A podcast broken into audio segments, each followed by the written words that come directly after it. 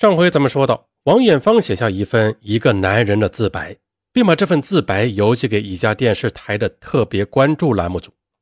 王艳芳还在信封上特别注明了，让收信人半年之后才可以打开看。没有人知道这半年时间里，去意已决的王艳芳是怎么过的。按照他自己定下的时间表，在二零零六年六月八日是半年的最后期限。但是在这个期间，没有任何一位领导主动找王艳芳谈，也没有任何一个知心的朋友能够从旁规劝他。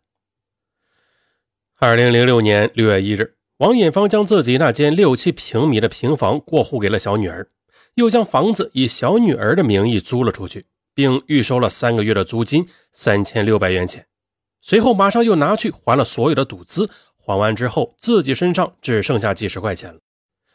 拿着这点钱，他已经无处可去。最后，王艳芳只好挤在院子里一个熟人的家里住了几天，静静的等待着六月八日的来临。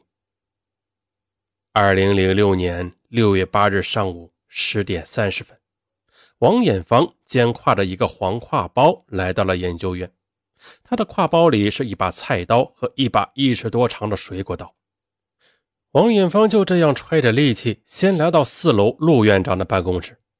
由于这几年来，王艳芳老跑到办公室里找领导，双方虽然经常在屋里吵架，但也未曾动过手。因此，进门之后，陆院长对他是没有任何提防。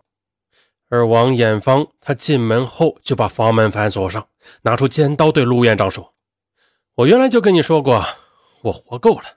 今天我是来带着你一块走的。”陆院长一看王艳芳拿着刀，连忙上前抱住王艳芳，大声的喊道：“你要干什么？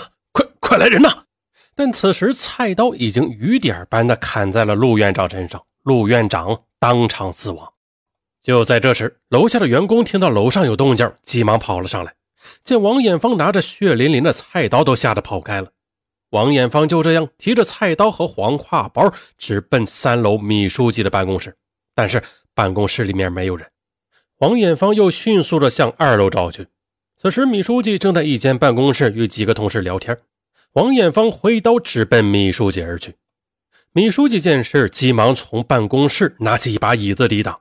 王艳芳一刀砍去，因为用力过猛，菜刀飞了出去。米书记见状，吓坏了，急忙向三楼跑去。王艳芳二话不说，从挎包里抽出水果刀，紧追而去。在过道里时，一位同事用椅子抵住了王艳芳。但杀红了眼的王艳芳大喊一声：“你少管闲事！”推开同事，追到二楼与三楼之间的楼梯时，王艳芳从米书记背后捅了一刀，米书记当即倒下。恰好的，刚路过此处的工会副主席正欲上前拉住王艳芳，也被王艳芳的刀子划伤了手。就这样，在十分钟的时间里，王艳芳连杀两人。随后，满身鲜血的王艳芳走出办公楼，到了路边打车，准备去买汽油烧了研究院。但是过往的司机没有一个敢停车的。研究院里的三名保安在得知王艳芳杀人之后，一直不远不近的跟着王艳芳。王艳芳拿着刀对保安说：“你们给我远点，这事跟你们没有关系。”随后，王艳芳回到四楼的一间办公室，打了两个电话。第一个电话是打给幺幺零报警。我叫王艳芳，我在复兴路三十四号院杀了两个人，你们赶快来吧。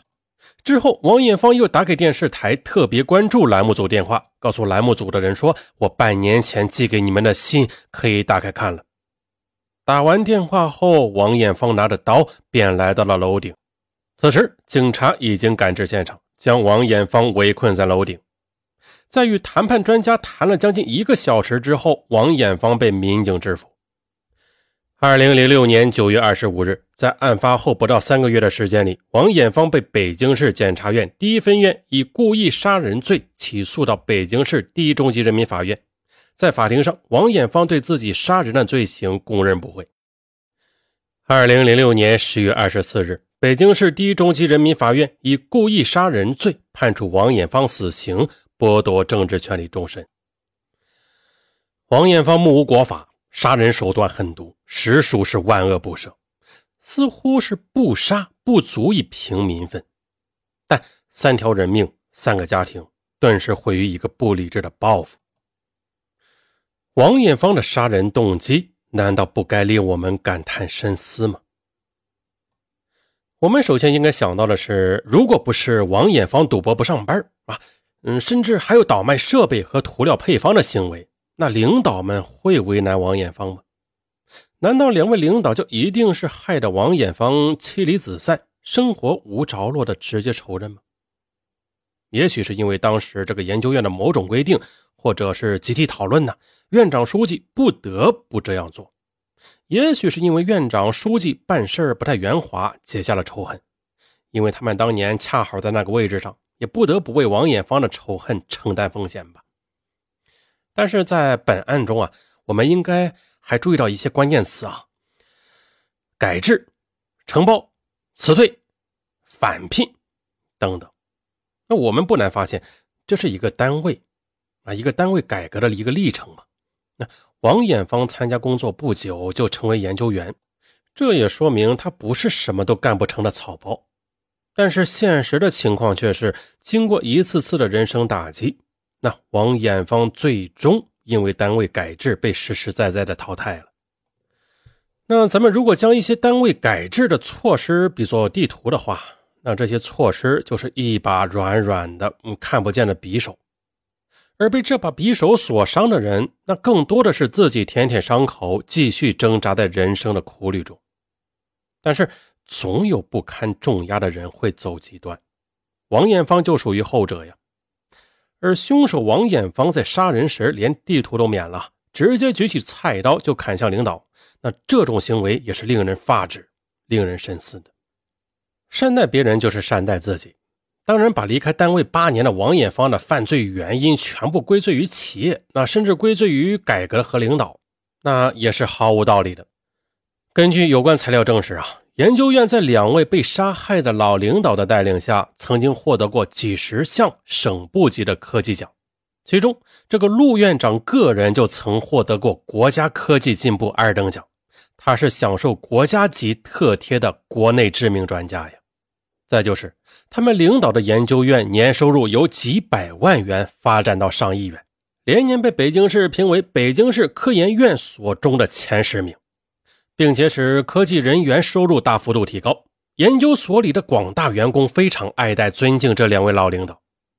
猛的一看啊，这起血案猝不及防，突然发生是偶然事件，但要看到王艳芳的复仇已经酝酿了八年，这王艳芳早就存在害人之意、杀人之心了。很可惜，直到王艳芳杀了人之后，人们才知道，他真的敢杀人。而且是连夺两命，人死不能复生，他的罪恶造成了几个家庭的悲剧，造成了恶劣的社会影响和难以挽回的损失，代价实在是太大了。那要改变王艳芳在工作生活中的态度，要阻止他杀人的暴行，外因还是应该也能够发挥积极作用的。很重要的一条啊。是要让他能够看到工作的前景和生活的希望，体会到人间的关爱和社会的温暖。当然，同时也要让他知道国法无情。总之是要让他明白是非和利害，抱有生活的希望，也要对国法有所畏惧。我们的每个干部，特别是领导干部啊，应该关心一下身边那些需要关心的人，帮他们一把，也许就拔掉了引爆仇恨的导火索。也就会使他们放下即将举起的屠刀。怕就怕冷漠、推诿和敷衍，更可怕的是火上浇油，激化矛盾。其实啊，这个案例不仅仅是为向大家讲述一个刑事案件，那对于这个问题的讨论，其意义远远大于关注这个案件本身啊。那建立和谐社会不是远大的理想，而是切实的工作。这个工作就是建立起公平的制度。